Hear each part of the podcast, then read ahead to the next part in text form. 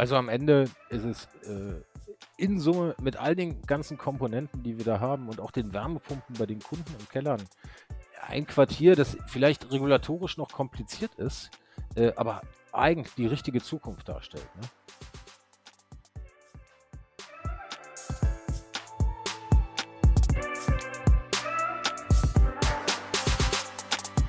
Hi, willkommen bei Endpower. Wir sind Markus und Julius. Und wir sind überzeugt, dass die Energiewende machbar und für den Klimaschutz essentiell ist. Wir produzieren diesen Podcast, damit ihr die Möglichkeit habt, euch Energiewissen anzueignen und möchten euch nebenher spannende Personen und Projekte vorstellen. Los geht's. 3, 2, 1. Boah. Das hat sich bei mir angehört, wie als ob es einer gewesen wäre. Leute. Ja, wir haben es exakt gut. in der gleichen Sekunde. Es war wirklich sowas von synchron. Völlig verrückt. Ein Traum, ein Traum. Herzlich willkommen, ihr Lieben, zu einer neuen Folge beim Endbauer Podcast. Heute zum Thema nachhaltige Energieversorgung im Tegelquartier. Wie ihr wisst, wird die Energiewende nicht nur im Stromsektor gewonnen, ähm, sondern sie wird auch im Industriesektor und im äh, Gebäudesektor gewonnen. Und wir wollen uns heute ähm, damit beschäftigen, wie eigentlich das Quartier der Zukunft aussehen kann. Und dafür äh, schauen wir uns das Tegelquartier an. Ein kleiner Disclaimer. Heute ist ein Montag und wir haben diese Folge schon mal aufgenommen an einem Donnerstag, glaube ich. Und haben es aber nicht so richtig hingekriegt, die zu speichern. Also wir sind einfach in der Mitte abgebrochen. Und deswegen, obwohl wir natürlich die besten Podcaster der Welt sind, subtil, subtil, ähm, ist es jetzt so, dass wir diese Folge nochmal machen. Deswegen kann es sein, dass da irgendwie komische Sprüche kommen oder dass wir sagen, da haben wir doch schon drüber geredet und dann merken, haben wir gar nicht drüber geredet. Deswegen seid mit uns. Wir versuchen es so authentisch wie möglich, einfach euch hier am Anfang zu sagen, dass da irgendwie keine komischen ähm, genau, Gedanken bei euch auftauchen, sondern genau, wir machen es einfach jetzt zum zweiten Mal und freuen uns, dass unser Gast trotzdem nochmal sich die Zeit dass genommen hat. Dass er sich auch nochmal die Zeit genommen hat, genau, ja. Genau, jetzt hier heute dabei zu sein. Ähm, genau, wir haben nämlich Michael Beermann heute dabei, einem der Geschäftsführer, der das Projekt am Tegelquartier oder das, das Projekt Tegelquartier ähm, substanziell voranschreitet als einer der Geschäftsführer der dort ähm, aktiven GmbH. Lieber Michael, schön, dass du heute dabei bist. Ja, freue ich mich auch.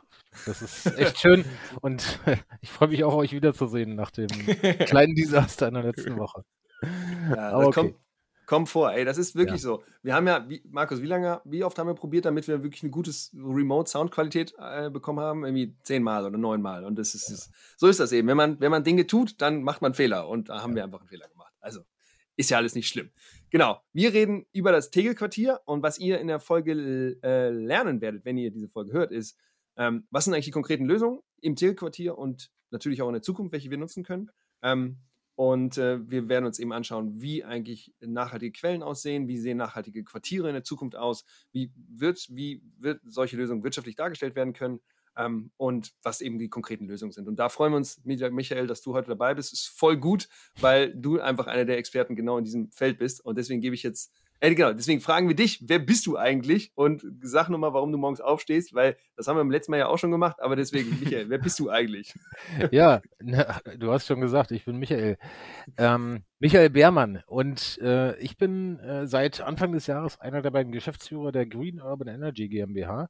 Das ist die Gesellschaft, äh, die in Tegel vor langer Zeit äh, mal in einem Bieterkonsortium der E.ON und der Berliner Stadtwerke ähm, einen Auftrag gewonnen hat, Tegel TXL die gesamte Energieversorgung in der Nachnutzung zu realisieren. Das heißt, wir bauen die nächsten 40 Jahre, die nächsten 20 Jahre dort äh, Netze, Erzeugungsanlagen, Wärmepumpen, Tiefengeothermie, Photovoltaik und also äh, neue Sachen, äh, die es so in der Form Deutschland, bundesweit, wahrscheinlich europaweit noch gar nicht gibt. Ähm, ich selbst bin Ingenieur, Versorgungstechnik. Ich stehe morgens auf, äh, weil ich mir denke, das ist ein cooles Projekt, das ich bis zur Rente begleiten werde. Voll gut. Sehr cool. Ja, und wie immer möchten wir dich natürlich auch ein paar ähm, Entweder-Oder-Fragen stellen, wo du dann gerne darauf antworten darfst. Und dann fangen wir direkt an: Hausschuhe oder Socken da haue, also wenn du zu Hause bist. Ah, ich trage eigentlich Badelatschen, ganz ehrlich. Doch, so Adiletten. Schön Adilatschen. ja. ja, ja. mit genau. Socken. mit Socken, mit weißen Socken. Ja, Muss sein, typ. Ja, hast, du, hast, du auch, hast du auch so ein. Äh, so einen, so, einen, so, so, so einen weißen Campinganhänger, mit dem du dann irgendwie nach, nach, äh, nach Italien fährst mit der Familie? Mit den, mit den Schlappen? Nee, die Schlappen, äh, die sind auch schon 20 Jahre alt und nicht mehr ganz so weiß. Aber wir haben keinen Campinganhänger, sondern so einen Kali. Das ist dieser VW Camperbus. Ah, cool. Und, mhm. äh, wir, wir, waren früher viel zelten und dann haben wir uns irgendwann gesagt, nee, wir wollen mal ein bisschen so wie Städtereisen Und äh, wir schlafen da zu viert in dem Bus. Also mal so zwei Nächte, ne? Äh, Ja, ja, ja, klar. Ansonsten Ja, gehen die Jungs ins Zelt. Äh, cool. Ja. Dann Homeoffice oder Büro? Ah, halbe, halbe. Ich brauche Kontakt zu Menschen, zu Kollegen. Äh, das ist unglaublich wichtig. Äh, wobei ich es auch genieße, zu Hause zu bleiben und äh, mit den Jungs dann früh Abendbrot zu essen. Ja, ist auch Ja. cool. Dann lieber Bus oder Bahn? Ich fahre elektrisch Fahrrad und das hole ich mir nächsten Sonnabend ab vom Händler. Äh, Ah, Das cool. ist ja heutzutage gar nicht mehr so einfach. Aber ich habe Ja, relativ große Nachfrage, ne? Kriegt man gar nicht mehr so leicht gerade. Nee, genau. Also jedenfalls nicht, wenn man ein schönes haben will. Ja. Ich, wenn wir jetzt nicht Podcast aufnehmen würden, dann würde ich dich fragen, was für eine Marke du hast, aber das wäre dann Schleichwerbung, deswegen machen wir das jetzt nicht. Aber ja. Dann äh, nachhaltig bauen oder besser eine erneuerbare Energieversorgung? Äh, Energieversorgung. Ich bin ja Ingenieur für Energietechnik.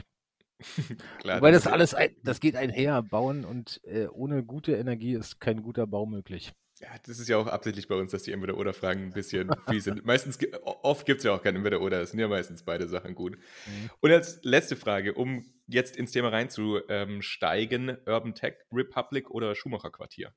Schumacher-Quartier. Okay, ganz klar. Und wenn ihr nicht wisst, was das ist, dann bleibt auf jeden Fall dran. Das sind nämlich beides zwei Komponenten eben von dieser Umgestaltung von dem, dem Berlin-Tegel-Quartier. Und da werden wir auf jeden Fall jetzt gleich nochmal ein bisschen detaillierter drüber sprechen. Und dann fangen wir an mit dem Inhaltlichen, lieber Michael. Sag doch mal, du bist jetzt Geschäftsführer von dieser, äh, von dieser Green Urban, wie, hab, wie hast du sie genannt? Sag nochmal einen Namen. Na, die habe nicht nur ich so genannt. Green Urban Energy GmbH. Green Urban Energy GmbH, genau. Ja. Du bist jetzt mit deinem äh, Geschäftsführerkollegen dafür verantwortlich, dieses ähm, Tegelquartier jetzt ähm, zu entwickeln und zu planen. Sag Mhm. doch mal, was ist eigentlich dieses Tegelquartier und was sind so die Hauptkomponenten und was ist das Ziel und wie wird das irgendwie aussehen? Gib uns mal so den Rundumschlag.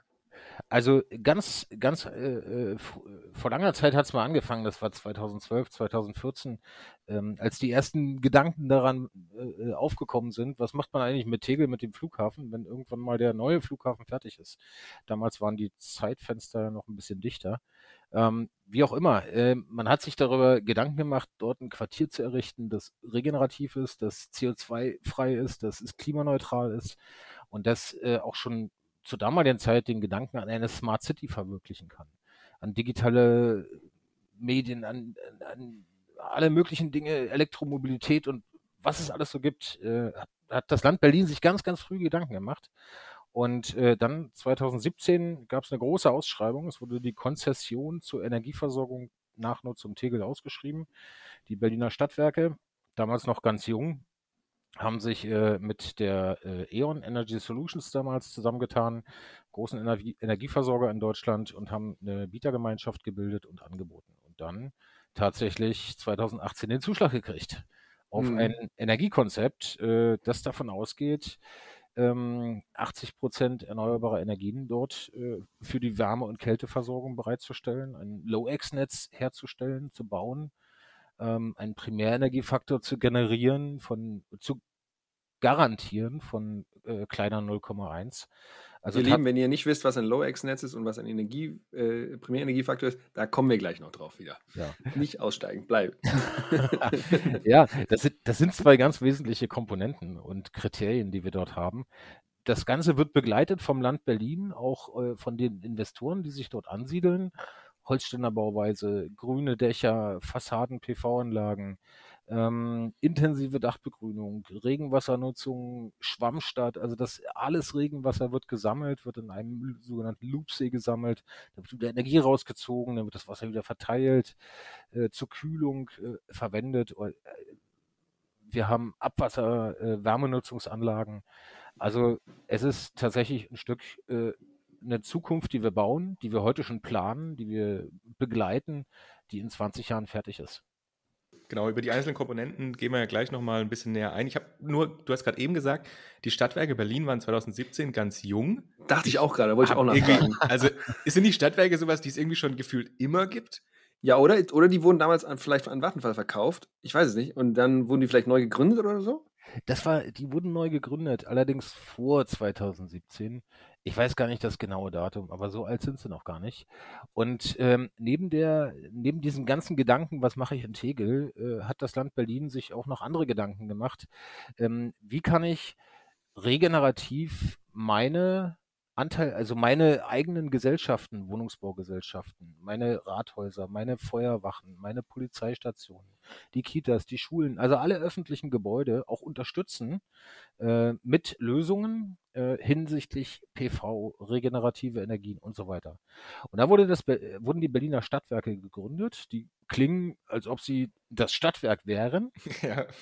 Ähm, aber sind sie tatsächlich gar nicht. Äh, die Berliner Stadtwerke haben ganz stark angefangen, äh, in PV-Anlagen zu investieren auf öffentlichen Gebäuden. Das ist so der primäre Fokus. Deswegen auch diese Konzession, da hat man sich dann mit beteiligt. Das ist ja auch öffentlich vom Land Berlin, so ein Stück weit, auch wenn es private Investoren werden. Und äh, vielleicht mal so eine Zahl, also 40 Prozent aller PV-Anlagen in Berlin gehören den Berliner Stadtwerken. Entweder äh, äh, ähm, selbst erzeugte Anla äh, Anlagen, die für den Eigenstromverbrauch äh, äh, Strom erzeugen oder die verpachtet wurden an, ans Rathaus. Ähm, wir haben mehrere Windparkanlagen. Der Albertshof ist gerade der größte, ich glaube mit neun, neun Stängeln, der ist gerade in Betrieb gegangen. Ähm, und äh, wir verkaufen in Berlin regenerativen Strom, der ausschließlich aus selbst erzeugten Quellen kommt. Also aus PV oder Wind. Mhm. Ja, sag mal, Markus, ist, sind die Berliner Stadtwerke nicht auch die, die mit der Bürgerenergie Berlin zusammen das Netz kaufen wollten? Das waren die, ja. Weil wir haben ja schon mal eine, eine Folge mit Arwen gemacht und da, mhm. die, die ist ja im Vorstand, nee, die war im Vorstand und ist jetzt, im, ist jetzt Aufsichtsrätin der Bürgerenergie Berlin. Das, ich glaube, die Folge kam irgendwie im, im Dezember raus.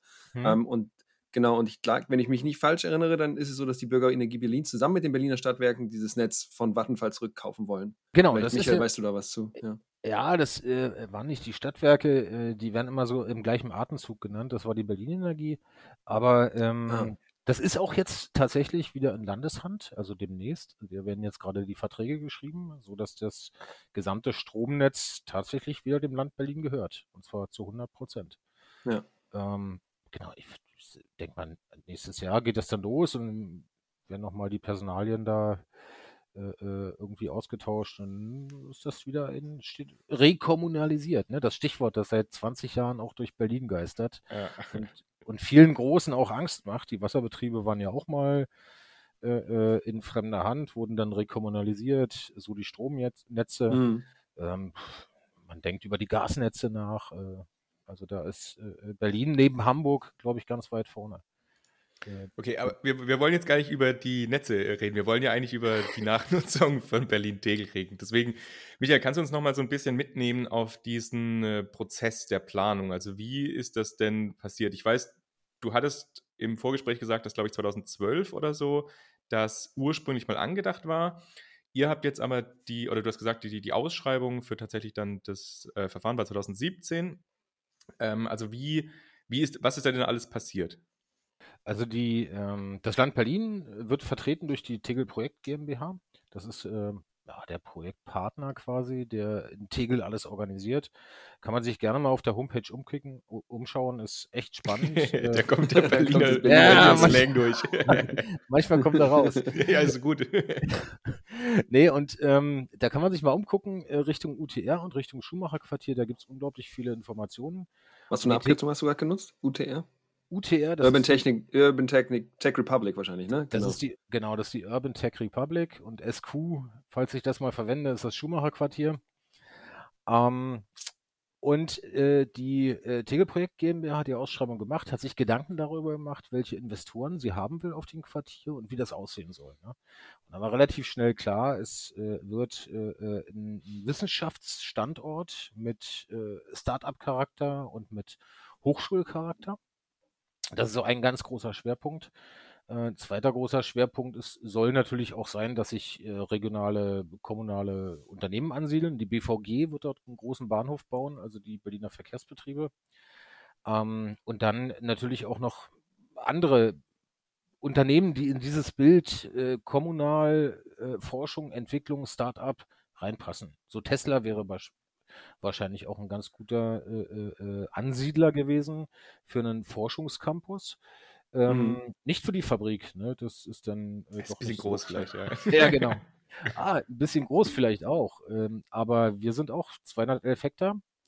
Also wir werden da, ähm, also was heißt wir? Ich rede immer von wir, aber ähm, da werden ungefähr äh, 6000 äh, Wohnungen entstehen im Schumacher-Quartier. Das sind, ähm, äh, das sind ungefähr 30.000 Bewohner, die, die, sich dort ansiedeln werden. Ab Und Bewohnerinnen hoffentlich auch. Bewohner, Bewohnerinnen, Entschuldigung. ähm, dann werden vier bis fünf StudentInnen äh, dort äh, tätig werden und studieren.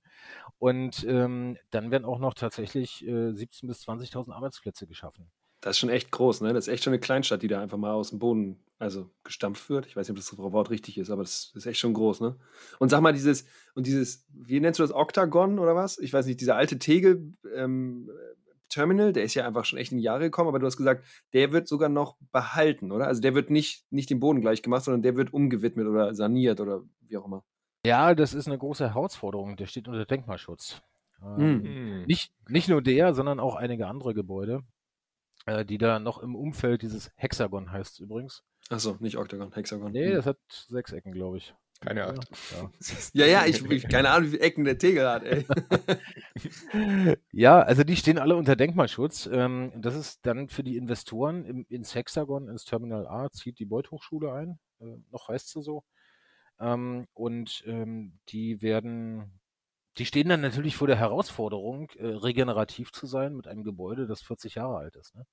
Also mhm. Wärmedämmung und jetzt, wie, wie kriegt man das jetzt hin, Fenster tauschen und ähm, wie kann man überhaupt so weit in die Zukunft blicken? Das ist auch für uns als Green Urban Energy äh, ein Stück weit äh, problematisch, äh, eine Leitung heute zu verlegen, äh, wo wir wissen, dass in zehn Jahren die ersten Ansiedler sich an diese Nahwärmetrasse, an dieses Low-X-Netz anschließen. Ne? Wer ist das in zehn Jahren? Braucht der 5 MW oder braucht der 500 MW? Braucht der viel Kälte oder wenig Kälte? Viel Wärme oder wenig Wärme? Also das sind große Herausforderungen. Das Netz selbst ist auch total spannend. Das ist ein Low-X-Netz. Low das steht für Low Exergy, ne? Also Low, äh, genau, Low Exergy und zeichnet im Prinzip sich dadurch aus, dass Temperaturdifferenzen zwischen zwei Körpern oder zwei Medien ähm, möglichst klein sein sollten, damit keine Energie verloren geht. Ne? Und, genau, ich äh glaube, beim ersten Mal, als wir diese Aufnahme gemacht haben, haben wir nochmal gefragt, wie viel, wie, wie warm die eigentlich ist. Und du hattest du gesagt, glaube ich, 40 Grad oder sowas. 40 und Grad. 40 Grad, ne? Genau. Und haben wir, genau, also da, also bei diesen Vorlauf- und Nachlauftemperaturen, das ist ein, ein ziemlicher Spread. Und du, was hattest du gesagt, die, was die, also was man sonst in Berlin hat, sind so 100 Grad oder 110 oder 120, hast du, glaube ich, gesagt. Und ja, das ist ja, ja, schon sehr, sehr hoch, ne? Und ihr versucht ja, eben runterzugehen, aber es gibt eben aktuell auch schon Netze für, für kleinere Gebiete, die dann eben so 10 oder 15 Grad sind. Aber das, du hast gesagt, mir alles unter 60 oder alles unter 50 zählt als Low X, hattest du, glaube ich, gesagt, oder? Oder wie war das? Ja, ich glaube, da gibt es keine klaren Temperaturgrenzen, aber alles, was nicht warm ist, ist Low X. Und 60, ja, also vielleicht gibt es. Bei 60 Grad will ich mich nicht duschen, oder? Das ist schon heiß. da verbrennt sich schon. Ja, vielleicht gibt es, weiß ich nicht. Also vielleicht gibt es da tatsächlich irgendeine Temperaturgrenze, wo man sagt, das eine ist warm, das andere ist kalt. Wir haben ein Zweileiternetz, 40 Grad Vorlauf. Im Sommer ähm, äh, äh, Auslegungstemperatur 20 Grad Vorlauf. Das heißt, unser Netz wird umgeschaltet, äh, Sommer-Winterbetrieb äh, von Heizen auf Kühlmöglichkeit. Das heißt, äh, es gibt die Möglichkeit, dann aus dem Netz Kälte zu ziehen in der Größenordnung 20 Grad.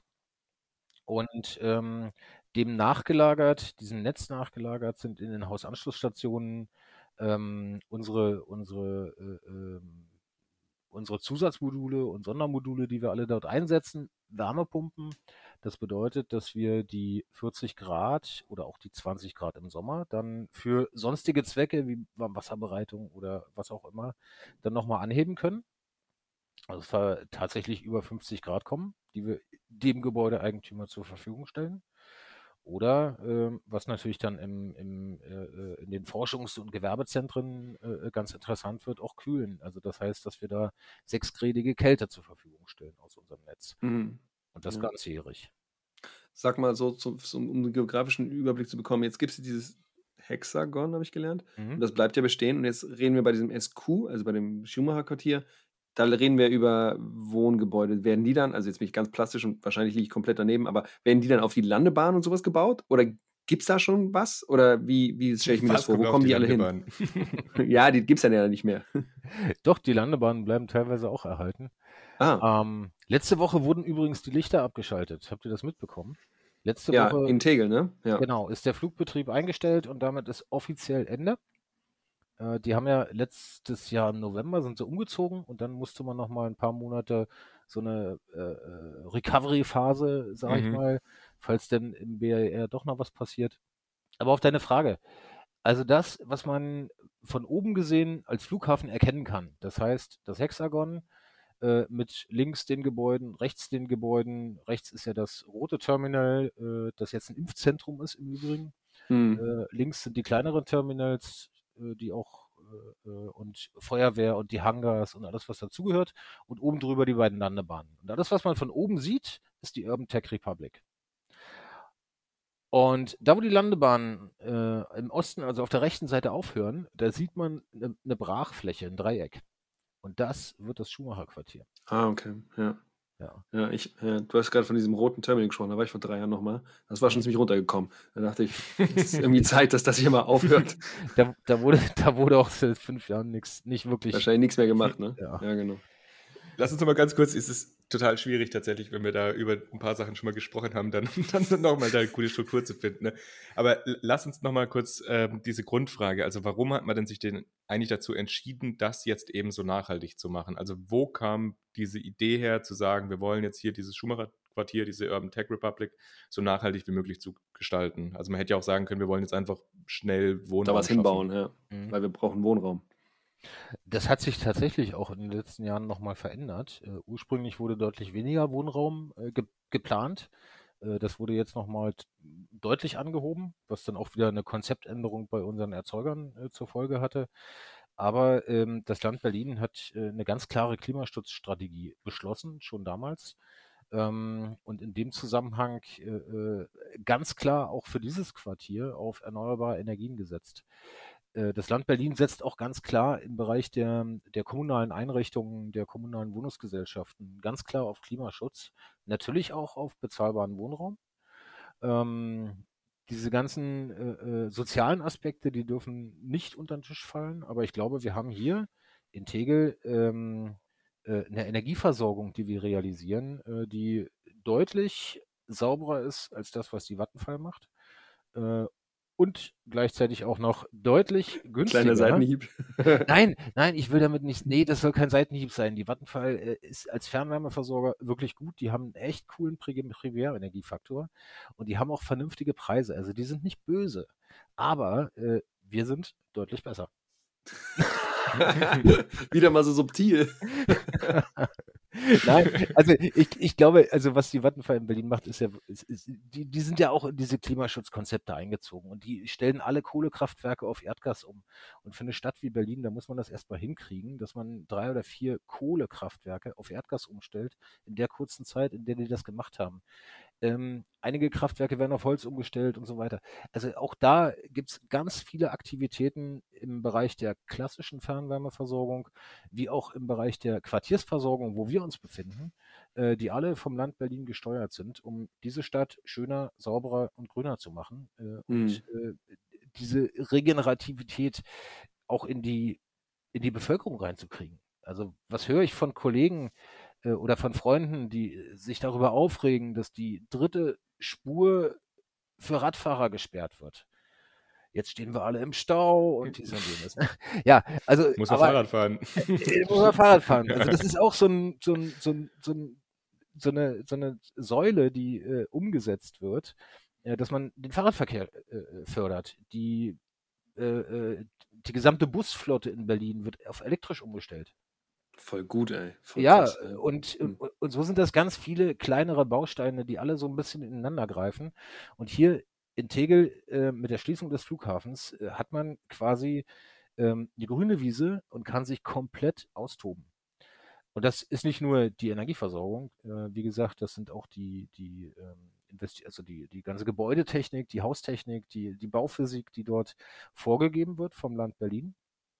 Holzständerbauweise, ich hatte es schon erzählt, grüne Dächer, intensive Dachbegrünung, ähm, nördlich der, äh, äh, nördlich der nördlichsten Landebahn äh, entsteht ein großer ähm, äh, äh, Landschaftspark, wo dann auch Tiere rumlaufen, Kühe oder Schafe. Und, also ah, okay. es, es, ist wirklich ähm, ein Quartier, das auf dieser Seite total vorausschauend ist. Und auf der nächsten Seite so dieses Smart City-Konzept. Also über das gesamte Quartier wird eine digitale Plattform gehängt, wo alle Infrastrukturbetreiber, wir, die, der Stromnetzbetreiber, die Gasnetzbetreiber, die Wasserbetriebe, alle sind damit integriert, äh, Daten zu liefern.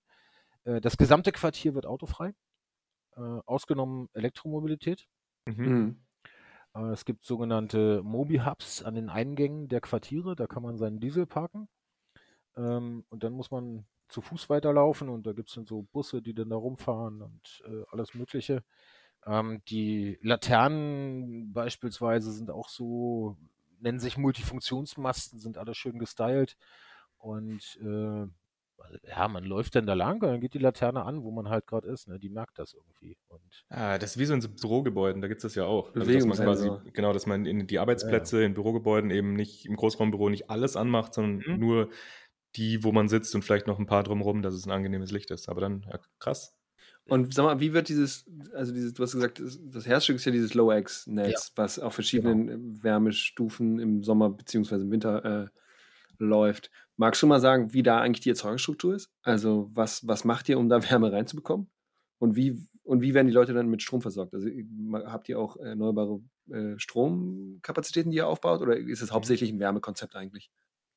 Also wir ähm, müssen dezentral regenerativen Strom erzeugen. Ne? Wir müssen auf dem gesamten, das gesamte Gelände ist äh, von unserer Seite her vorgesehen, ähm, äh, äh mit regenerativer Stromerzeugung auszustatten. Im Wesentlichen äh, sind es PV-Anlagen auf Dächern, an Fassaden. Ähm, Kriegt jedes Dach eine PV-Anlage? So ist unser Plan. Also äh, ja. äh, das ist auch unser Anspruch, den wir haben, dass äh, auf allen Dächern PV-Anlagen stehen, die wir äh, äh, betreiben, wo wir uns unseren eigenen Strom erzeugen, den wir dann in, die Wärme, in den Wärmepumpen dann in, in, in, Wärme oder Kälte umwandeln. Mhm. Wir legen neben dem reinen Wassernetz, dem Low-X-Netz, noch ein Glasfasernetz um alle unsere Erzeugungsanlagen aufzuschalten mhm. und äh, ein Betriebsstromnetz. Und das Betriebsstromnetz ist tatsächlich nur dafür da, unseren eigenen Strom auf dem gesamten Quartier zu verteilen. Wir haben äh, mehrere größere BHKW-Anlagen, die mit Biogas gefeuert werden. Also auch da wird regenerative Wärme und regenerative aktiver Strom erzeugt. Das wird dann wieder mit äh, Wärmepumpen auf die verschiedenen Temperaturniveaus gebracht.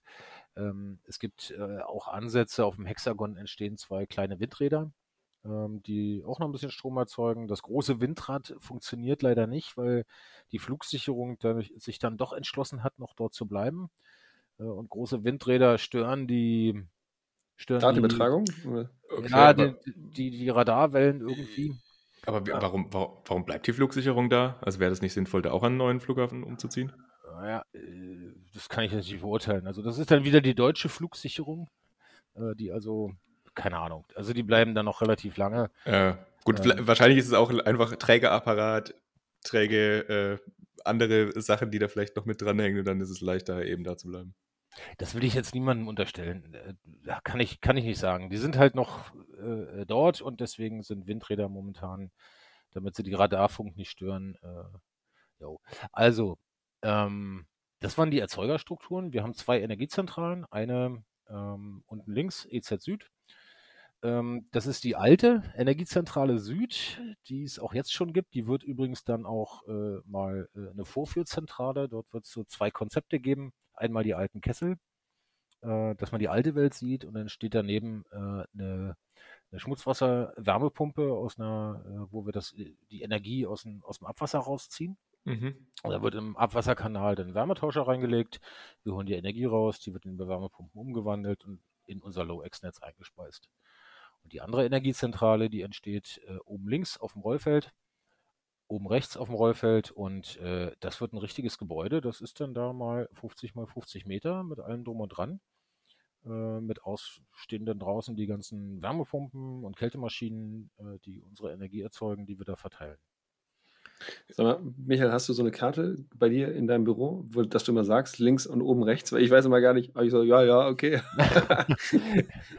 naja, der Flughafen ist äh, so mehr oder weniger äh, waagerecht von Ost nach West angeordnet. Hm. Ne? Deswegen ist rechts immer Osten und links ist Westen und nördlich der nördlichsten Landebahn ist dann Richtung Norden.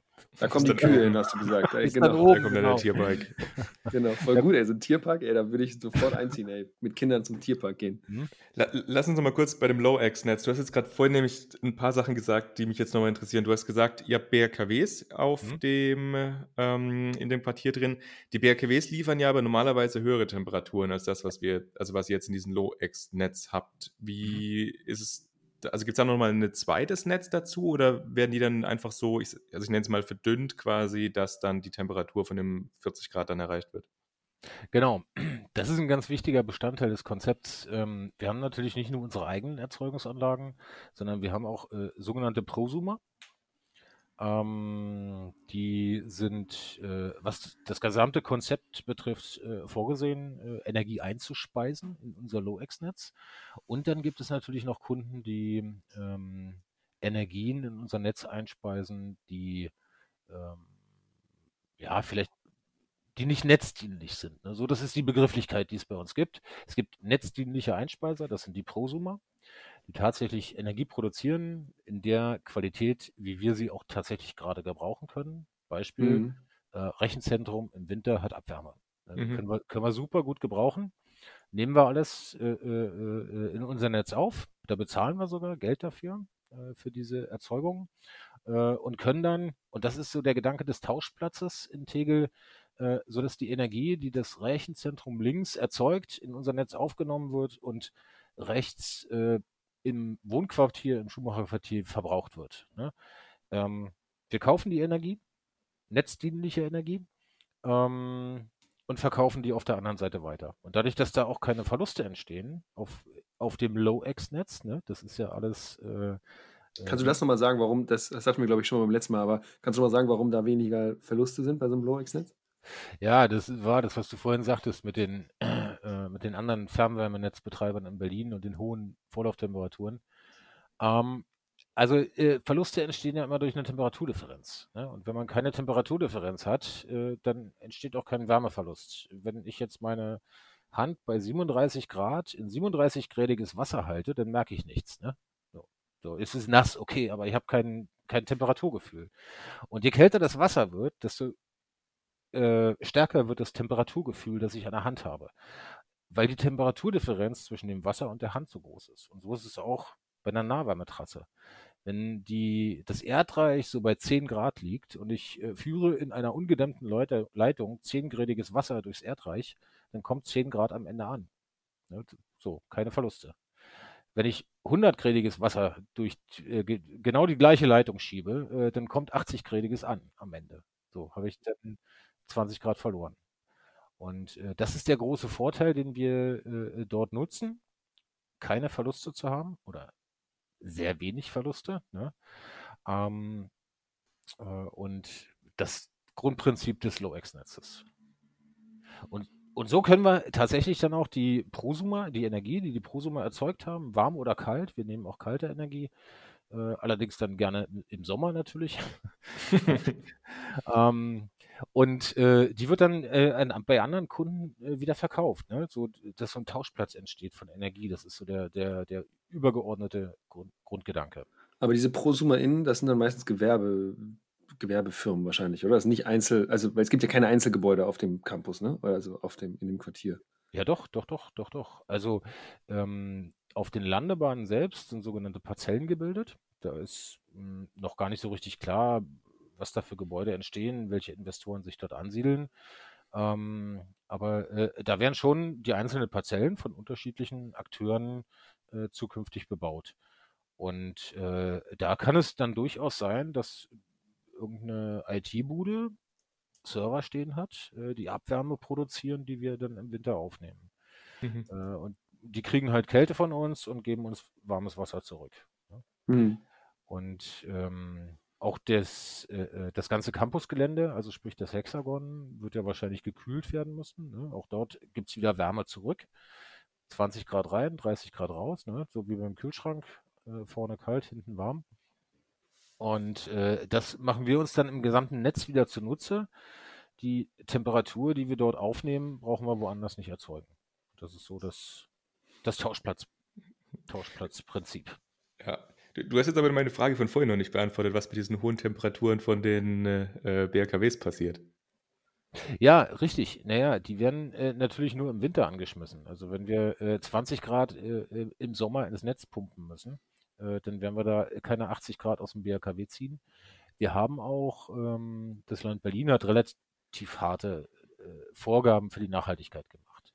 Das ist einmal die CO2-Produktion, das heißt Verbrennungs, Verbrennungs, also Energieerzeugung aus Verbrennungsprozessen ist nur eingeschränkt möglich. Wir haben einen sehr niedrigen Primärenergiefaktor von 0,1. Ähm, wir haben äh, einen erneuerbaren Energienanteil von 80 Prozent. Ähm, so, so die wesentlichen. Und äh, das alles zusammengenommen ähm, hat natürlich auch ein paar technische Randbedingungen. Ne? Wir müssen auf dem ganzen Quartier, auf dem ganzen Gelände regenerativen Strom erzeugen. Und das äh, aus PV. Wir müssen auf dem gesamten Gelände mit äh, Wärmepumpen arbeiten, Wärme aus Abwasser, Wärme aus dem Loopsee. Und äh, genau, und wir brauchen unser eigenes Stromnetz, ne, um unseren regenerativen Strom auf dem Quartier verteilen zu können. Um dann wenig ähm, Netzentgelte zu bezahlen, oder? Also gilt dieses ganze Quartier als ein, ein Verbraucher dann? Weil irgendwo gibt es ja nur eine Stromversorgung dann, auch von extern. Ja, das ist, ähm, das ist tatsächlich. Weil das ist ja aktuell tricky in der aktuellen äh, Regulatorik, ne? Ja, das ist äh, tatsächlich so, dass äh, der klassische Netzbetreiber hier in Berlin, die NBB, tatsächlich ein Netz parallel legt, und zwar ein öffentliches Netz. Und an dieses öffentliche Netz schließen sich alle Endverbraucher an. Also auch äh, die Gebäude im Schumacher-Quartier kriegen ganz normal, so wie sie es immer haben, einen ganz normalen Stromanschluss und äh, dann wird das immer im Gebäude verteilt. Wir legen ein Netz parallel, um den regenerativen Strom, den wir äh, links verbrauchen, äh, links erzeugen, rechts verbrauchen zu können. Mhm legen wir tatsächlich ein eigenes Netz, das nur uns gehört, wo auch nur wir dranhängen, äh, um diese Stromverteilung zu, zu gewährleisten. Das ist aber eigentlich schon krass, also wenn man sich so überlegt. Also das, klar, das, das, auch, ne? Genau, das liegt natürlich an der, an der Regulatorik und es ist ja auch jetzt, sage ich mal, verständlich, das zu machen, aber jetzt von der, von der Sache her ist es natürlich eigentlich wenig sinnvoll, da zweimal exakt das gleiche Netz hinzulegen. Ja, ich sag mal so, ähm, das hängt so ein bisschen am Primärenergiefaktor. Ne? Äh, da gibt es ja äh, verschiedene Akteure, die sich mit diesen Zertifikaten für Primärenergiefaktoren beschäftigen. Und die haben ja in den letzten fünf Jahren auch ganz viel gemacht, aber die können halt nicht alles auf einmal machen. Und momentan ist die äh, Regulatorik so, dass wenn ich ähm, in einem, auf einem Gebäude PV-Strom erzeuge und den ins öffentliche Netz speise, und 100 Meter weiter wieder aus dem öffentlichen Netz sauber bilanziert raushole, ist er dreckig. Ne? Ich hole nur so viel aus dem Netz, wie ich links reingespreist habe, aber trotzdem ja. ist er für die Primärenergiefaktorberechnung dreckig. Naja, und du musst eben auch, für, auch wenn das eben lokal generiert wurde, musst du trotzdem Netzentgelte drauf bezahlen, ne? obwohl das ja nur 100 Meter weitergegangen ist. Genau, Netzentgelte. Ja. ja. Ja, okay, das ist die wirtschaftliche Frage. Die will ich mal außen vor lassen, weil die äh, wir reden ja hier auch hauptsächlich um, um regeneratives Quartier.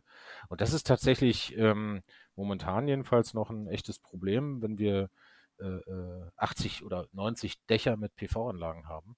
Ähm, dann brauchen wir ein eigenes Netz, um den PV-Strom, den regenerativen Strom zu verteilen, damit er nach wie vor diesen guten Primärenergiefaktor von Null hat. Ja. Genau, Primärenergiefaktor, sag, willst du noch mal kurz zwei Sätze noch mal sagen, was das ist für die lieben Zuhörerinnen, die das noch nicht wissen, was auch ganz normal ist, weil es ein relativ spezifisches Wort ist? Primärenergiefaktor ist ähm, äh, äh eine energetische Bilanzierungsgröße für eine Energieversorgungsanlage. Und ähm, ich nehme mal ein Beispiel. Ähm, wenn man jetzt einen nagelneuen Brennwertkessel baut in seinem eigenen, in seinem eigenen Einfamilienhaus, ne, dann oder austauscht. Also Gas- oder Ölverbrennungskessel, ne? Das ist ein Brennwertkessel. Ja, ein Erdgaskessel. Ne? Ein Erdgaskessel, ja. So, dann kauft man einen nagelneuen, die haben relativ hohe Nutzungsgrade, also eine relativ gute Energieausbeute ähm, von, sage ich mal, 90 Prozent Jahresnutzungsgrad. Äh, dann ist man bei einem, bei einer, bei einer, äh, bei einer Effizienz der Anlage von 1,1. Und äh, das wird dann mit einem Primärenergiefaktor des Brennstoffs multipliziert. Und der Primärenergiefaktor des Brennstoffs ähm, äh, sagt aus, wie viel Energie notwendig war, um diesen Brennstoff von der Umwandlung über die Verteilung bis hin äh, in den Erzeuger zu bringen. Und ähm, so entsteht eine Anlagenaufwandszahl. Also die Effizienz der Technologie plus den Primärenergiefaktor des Brennstoffs äh, plus ähm, ergibt eine Anlagenaufwandszahl. So, und die ist dann bei einem Brennwertkessel so irgendwas um die 1,2, 1,3. Ähm, die Anlagenaufwandszahl wird verwendet, um festzustellen, wie gut ist der Erzeuger im eigenen Gebäude. Und genau dasselbe machen wir auch, nur dass unser Erzeuger halt dezentral steht und wir tatsächlich das Endergebnis dem Kunden zur Verfügung stehen. Und das ist bei Netzen der Primärenergiefaktor. Der ist bei uns kleiner 0,1. Genau, man will immer, was heißt das denn? Also man will immer möglichst geringe äh, genau. Primärenergiefaktoren haben, weil das bedeutet, dass da eben, dass es eben sehr effizient äh, Energie ist, die man dann nutzen kann, oder? Oder hat das auch was? Das hat doch nichts mit CO2 zu tun, ne? Das ist nur Energie. Das ist nur Energie. Die Effizienzenergie. Die, ja. die, die Effizienz, genau. Und ähm, natürlich hat das auch ein bisschen was mit CO2 zu tun. Ähm, und jetzt kommen wir wieder zu den Regulatorien. Äh, jetzt hat uns natürlich der, der, der, die Bundesregierung einen kleinen Strich durch die Rechnung gemacht. Wir haben damals 0,1 garantiert. Und das neue Gebäudeenergiegesetz sagt, äh, wenn ich ein Gebäude neu errichten kann, dann darf ich maximal 0,3 mir anrechnen. So, und jetzt kommen unsere Kunden zu uns und sagen, äh, 0,1 ist ja schön, dass das so niedrig ist, aber brauche ich gar nicht. Äh, du kannst auf 0,3 hoch. Ist es dann ähm. günstig? Macht, könnt ihr es günstiger machen, so nach dem Motto? Ja, so nach dem Kön Motto. Könnt ihr nicht ja. noch ein bisschen Gas reinschieben? ja, so ungefähr. Aber dann sind wieder andere Kriterien, die wir äh, gezwungen sind einzuhalten, die werden dann äh, ähm, die werden dann gerissen. Und, bitte ähm, bleib bei 0,1, bitte, bitte, bitte. Allein nur für die Energiewende. Wir, wir, machen, wir machen das auch. Also äh, es ist Voll gut. Das, wir, wir können da auch gar nicht anders und wollen auch gar nicht, äh, weil das ganze Konzept ist so äh, zusammengebaut. Ähm, das würde echt auch Aufwand verursachen, jetzt hochzugehen. Ja, muss man nochmal umplanen, na klar. Ja, und es ist natürlich auch für die nächsten Jahre. Da muss man ja auch, ich meine, ihr denkt ja auch relativ langfristig und jetzt nochmal irgendwelche neuen Gasanlagen oder Gaserzeugungen hinzustellen, ja. wird ja auch relativ ja. teuer werden in den nächsten Jahren. Mit den CO2-Preisen, die dann hochgehen, hoffentlich. Ja. Na, die gehen ja jedenfalls für den klassischen sowieso hoch, aber wir sind ja äh, auch eine Herausforderung dort im EU-Zertifikatehandel mit den großen Anlagen. Also wir sind nicht in dem, in, in dem BEHG, das jetzt eingeführt wurde, wo man die Stufen hat und relativ gut vorausschauen kann. Äh, ist natürlich auch nochmal so eine Herausforderung. Wir müssen die Zertifikate auch für Biogasanlagen und für unsere Kesselanlagen äh, äh, an der Börse kaufen. Aber ähm, ja, also am Ende ist es äh, in Summe mit all den ganzen Komponenten, die wir da haben und auch den Wärmepumpen bei den Kunden im Kellern, in den HA-Stationen, äh, ein, Quartier, das vielleicht regulatorisch noch kompliziert ist, aber eigentlich die richtige Zukunft darstellt. Ne? Mhm. Ja, diese ganze ja. Dekarbonisierungsgeschichte, Heizen mit Strom, warum braucht man drei Netze in Berlin? Wir haben ein gut fettes Fernwärmenetz in der Straße, wir haben ein Gasnetz in der Straße und wir haben ein Stromnetz in der Straße. Und dann haben wir wahrscheinlich noch ein Lichtstromnetz in der Straße und keine Ahnung, wer noch da alles drin sitzt. Völliger Unsinn. Ähm, ja. Aber gut, da ist der Gesetzgeber noch äh, ein Stück, ein Stück so, so wie er ist. So, wir haben jetzt über ein paar Themen schon gesprochen. Ich muss es nochmal auch für, für, für mich und vielleicht für euch nochmal kurz zusammenfassen. Also ihr habt von jetzt den konkreten Lösungen im ähm, Quartier, habt ihr eben diese Low-X-Netze, die sehr niedrige Temperaturen sind und dann für die Wärmeversorgung äh, verantwortlich sind. Wir haben so ein bisschen über die Erzeugungsstruktur geredet, also wo eigentlich die Energie herkommt in dem Quartier. Ihr habt gesagt, ihr macht relativ viel erneuerbare Erzeugung, im Winter noch ein bisschen ähm, ähm Biogas, äh, BHKWs Du hast jetzt gerade vorhin noch gesagt, auch dass das ganze Fahrzeug frei ist. Und mhm. da ist mir noch so ein Punkt eingefallen, und zwar, du hast auch gesagt, dass noch nicht ganz klar ist, welche Gebäude da drauf kommen. Also, dass das irgendwelche Investoren quasi dann selber entscheiden können, was für mhm. ähm, Gebäude die planen. Ist das auch für die Wohngebäude so? Also entscheidet oder baut ihr und verkauft die dann oder vermietet die oder wird es auch von, von anderen dann gebaut? Weil da ist natürlich dann die Frage, wenn man jetzt nicht mit einem Verbrennerfahrzeug in dieses Quartier rein muss oder darf, äh, dann ist es natürlich ja auch eigentlich notwendig, überall Ladesäulen für die mhm. Elektrofahrzeuge bereitzustellen. Und also könnt ihr das dann sowas gewährleisten oder ist das tatsächlich in Hand von irgendwelchen externen Investoren, die dann die Gebäude hinstellen?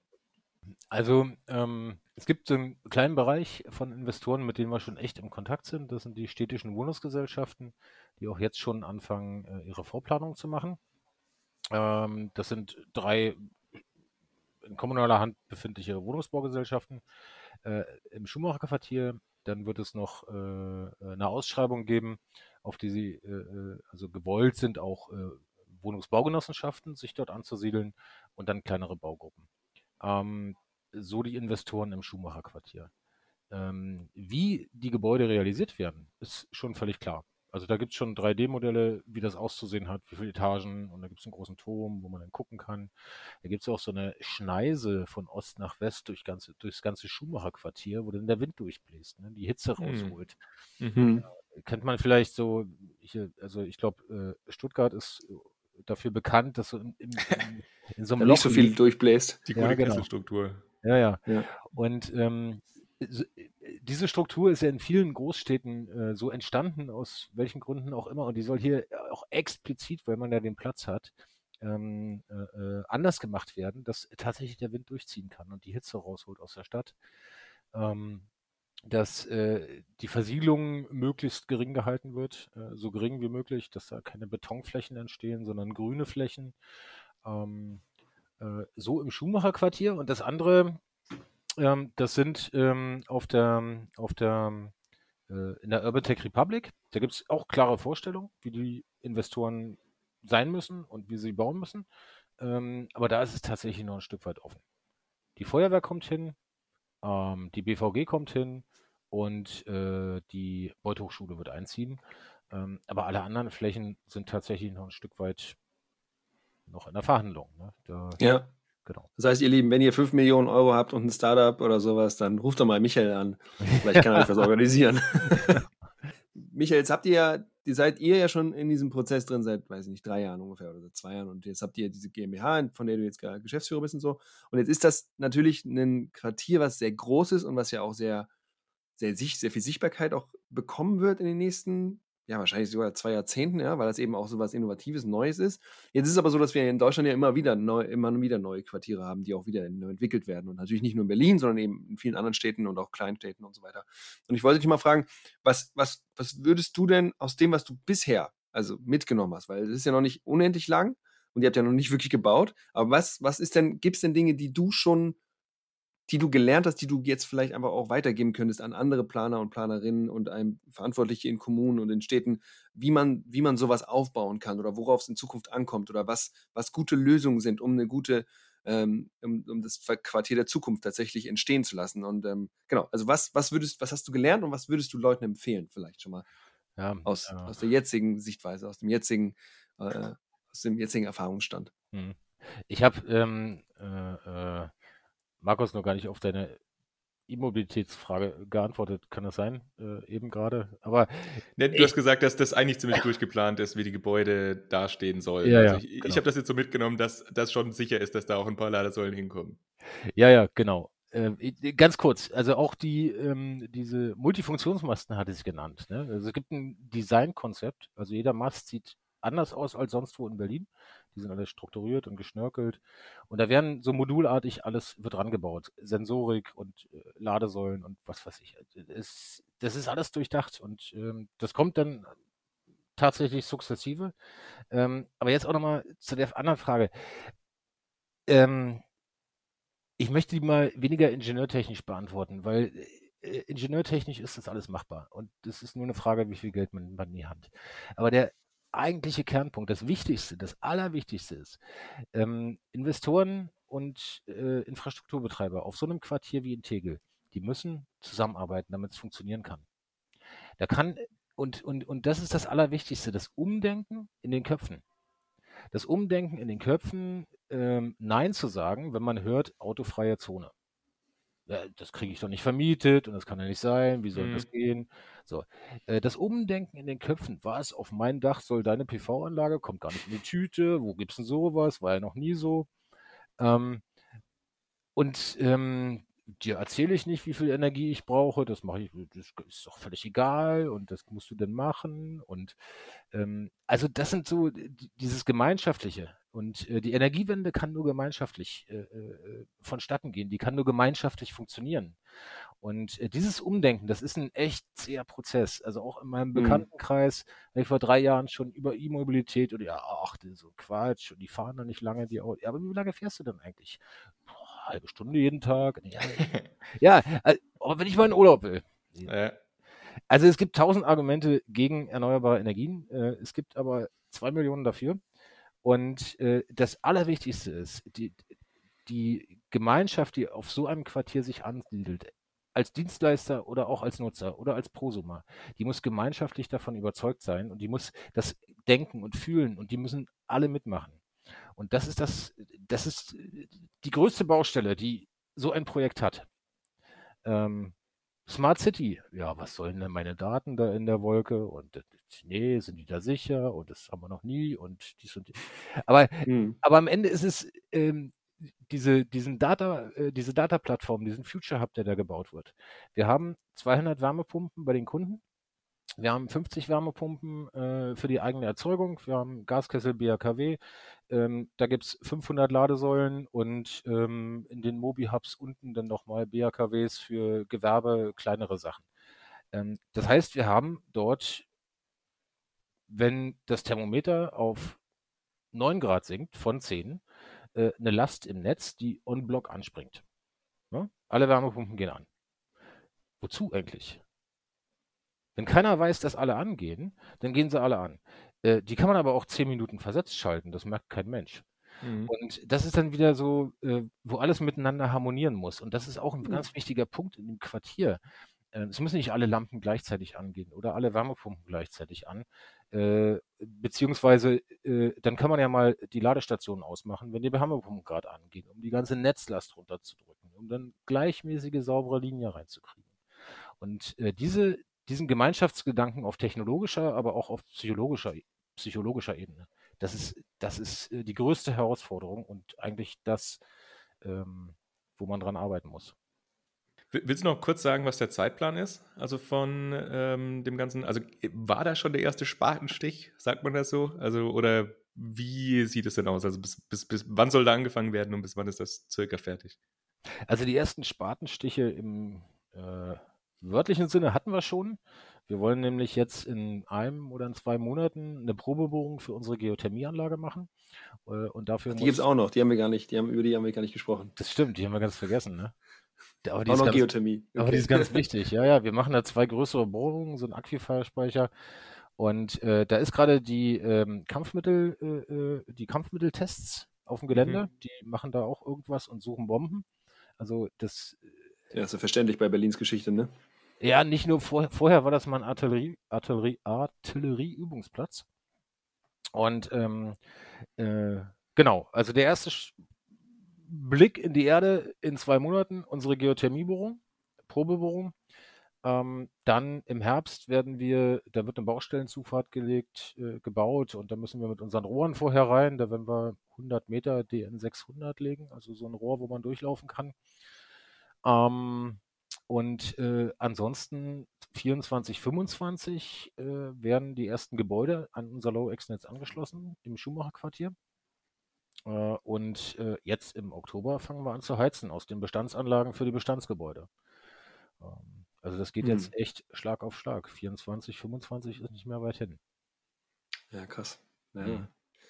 ja Michael, dann vielen Dank, dass du heute bei uns warst und uns einen kleinen Eindruck gegeben hast, wie das Quartier der Zukunft aussehen kann oder jedenfalls das äh, Tegel-Quartier der Zukunft. Ja. Ähm, vielleicht hören wir uns ja nochmal in ein paar, in ein paar Jahren und ähm, wir sind ja auch manchmal in Berlin. Vielleicht kommen wir mal vorbei, wenn, wenn du uns dann was äh, zu zeigen hast, wenn man bei dir euch schon was sehen kann. Ich fände es voll, voll spannend. Schön, dass du dabei da warst und dir die Zeit genommen hast. Hey, vielen Dank dafür. Ja, danke. Ja, ich hoffe, ihr habt auch da draußen äh, was mitgenommen und wisst jetzt quasi, wie ein Quartier der Zukunft eigentlich aussehen soll. Vielleicht als kurzer Hinweis, wenn ihr jetzt diese Folge gehört habt und da richtig Bock auf dieses ganze Thema Quartiersplanung und die Sachen äh, bekommen habt, wir werden in ein paar Wochen auch nochmal eine Folge zu Stromversorgung im Quartier rausbringen. Also wenn ihr da Interesse dran habt, bleibt auf jeden Fall gespannt. Es geht immer mit neuen Themen bei uns weiter. Alles klar. Ciao. Ja, macht's Vielen gut. Dank. Ciao, ciao. Re, re, re, Recap. So wie immer. Hallo ihr Lieben, wir sind wieder zurück. Das, was Markus eben gerade gesagt hat, das war schon wieder fast ein bisschen so, ja, jetzt richtig vorbei. Aber nein, ist noch nicht vorbei. Wir machen noch einen Recap. Deswegen, Markus, wie fandst du denn die Session mit Michael? Wir haben eben schon zwei Sekunden gesprochen und Markus hat eben schon gesagt, ja, wir waren schon ein bisschen un unstrukturiert in der Mitte, ne?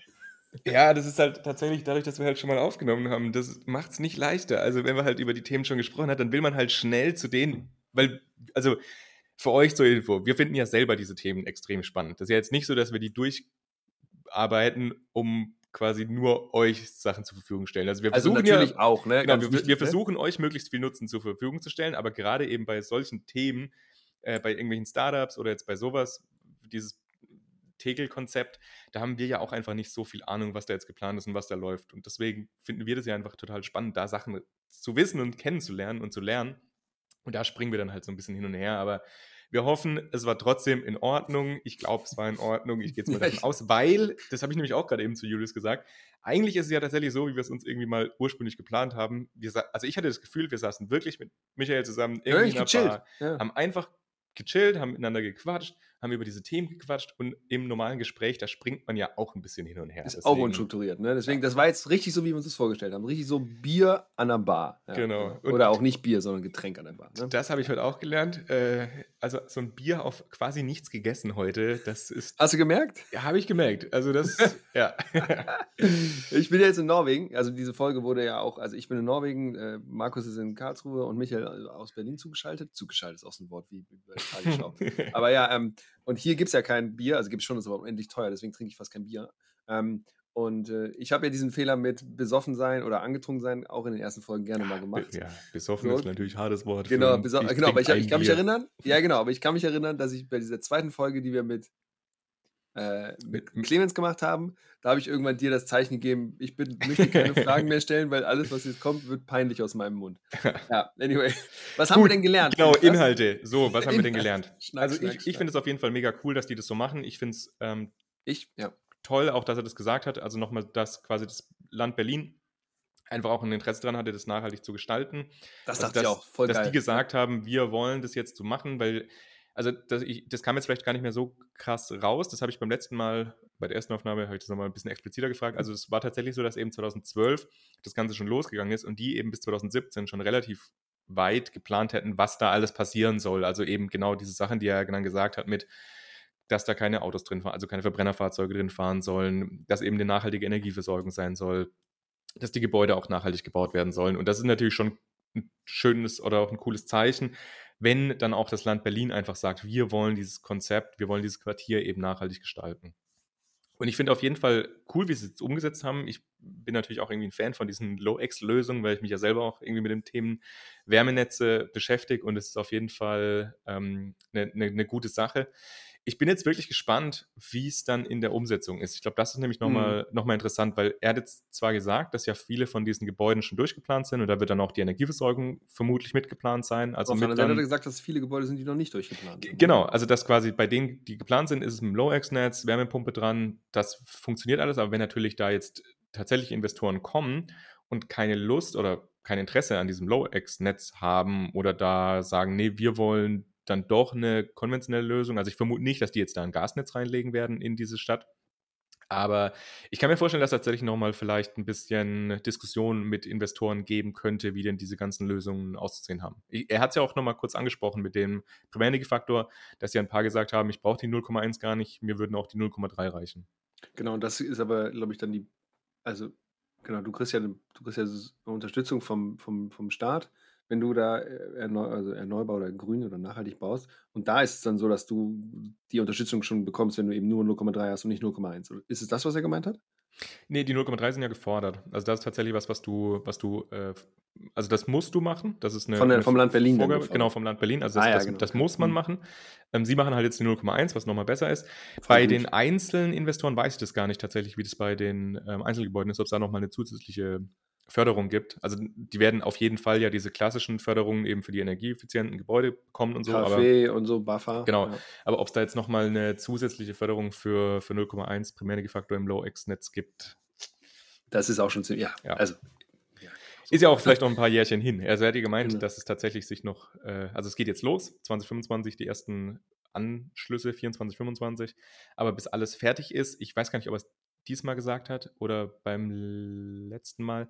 Ja, also es dauert auf jeden Fall, ich glaube 35 oder sowas war das, dass dann tatsächlich Genau. alles fertig ist. Also, sind er halt wird in Rente sein. Er, wird in Rente sein, wenn es fertig sein Ja, wird. das, genau, das sind halt nochmal 15 Jahre, also das ist schon nochmal ein bisschen Zeit. Und da realisierst du, was das eben auch für ein großes Areal dann da ist. Ne? Also, weil sonst, wenn du Ja. irgendwie so einen Straßenzug baust, das kriegst du ja in 10 Jahren hin. Aber 35 Jahre ist mal eine andere Hausnummer. Ja, genau. Ich weiß gar nicht, was ich jetzt. Ich sag gar nichts mehr. Ich glaube, das hat, das hat Markus alles schon sehr schön gesagt. Doch, eins, was, als wir ihn gefragt haben, was können andere denn lernen, hat er gesagt, naja, das ganze technisch ist schon alles machbar. Aber ich fand es spannend, dass er spezifisch auf diese Interaktion und ähm, nochmal eingegangen ist. Also, das nennt man im, im, im Policy-Deutsch ist das eben diese, so Brokerage. Also, dass es eben Broker gibt, die dafür sorgen, dass die ganzen Akteure und Akteurinnen eben zusammenkommen und dass man eben Konzepte hinkriegt, die die Wünsche von allen Akteuren und allen Akteurinnen eben ähm, beinhaltet. Und dass das eigentlich die zentrale Herausforderung ist. Also, ihr Lieben, wenn ihr in Zukunft Städte und Quartiere plant, dann habt auf jeden Fall genug äh, Capacity genau dafür. Genau, und ich glaube, es ist auch noch dieses Spannende, weil er gesagt hat, ja, dass es durchaus auch eine Referenz für andere Quartiere sein kann. Ich glaube, das kann auch eine Chance sein für verschiedene äh, Nutzungsformen, das mal auszuprobieren. Also so wie er gesagt hat, beispielsweise jetzt, dass nicht alle Wärmepumpen gleichzeitig anspringen, sondern halt irgendwie mit ein bisschen Verzögerung, dass das Netz einfach ein bisschen entlastet wird. Ich glaube, da hat man halt eine Chance, weil das ja, also wie du jetzt auch gesagt hast, einfach ein riesen Quartier ist mit, er hat jetzt, ich glaube, 6000 Wohneinheiten. Also das ist ja echt extrem groß und da kann man auch wirklich mal so ein paar Sachen probieren, jetzt gerade im Hinblick auf Smart City, was denn da eigentlich gut funktioniert. Und Und vielleicht kann man die Softwarelösung dann tatsächlich auch übernehmen oder, oder lizenzieren, dass die eben auch woanders genutzt werden können und sowas. Ne? Ja. ja, Ja, voll cool. Ja, ihr Lieben, das war's von heute, für, diese Folge. Wir freuen uns, wenn ihr mit uns interagiert über die sozialen Medien oder schreibt uns E-Mails über unsere Webseite. Und wenn ihr Lust habt, dass dieser Podcast ein bisschen finanzielle Unterstützung bekommt, worüber wir uns sehr freuen würden, ähm, dann könnt ihr uns, freuen wir uns, wenn ihr über Patreon, wenn ihr, wenn ihr Patreons werdet. Ähm, und jeder Euro ist very appreciated. Ähm, und das war's, oder? genau. oder im Shop Genau. vorbeischaut. Alles klar, ihr Lieben. Also, tschüssi. Ciao.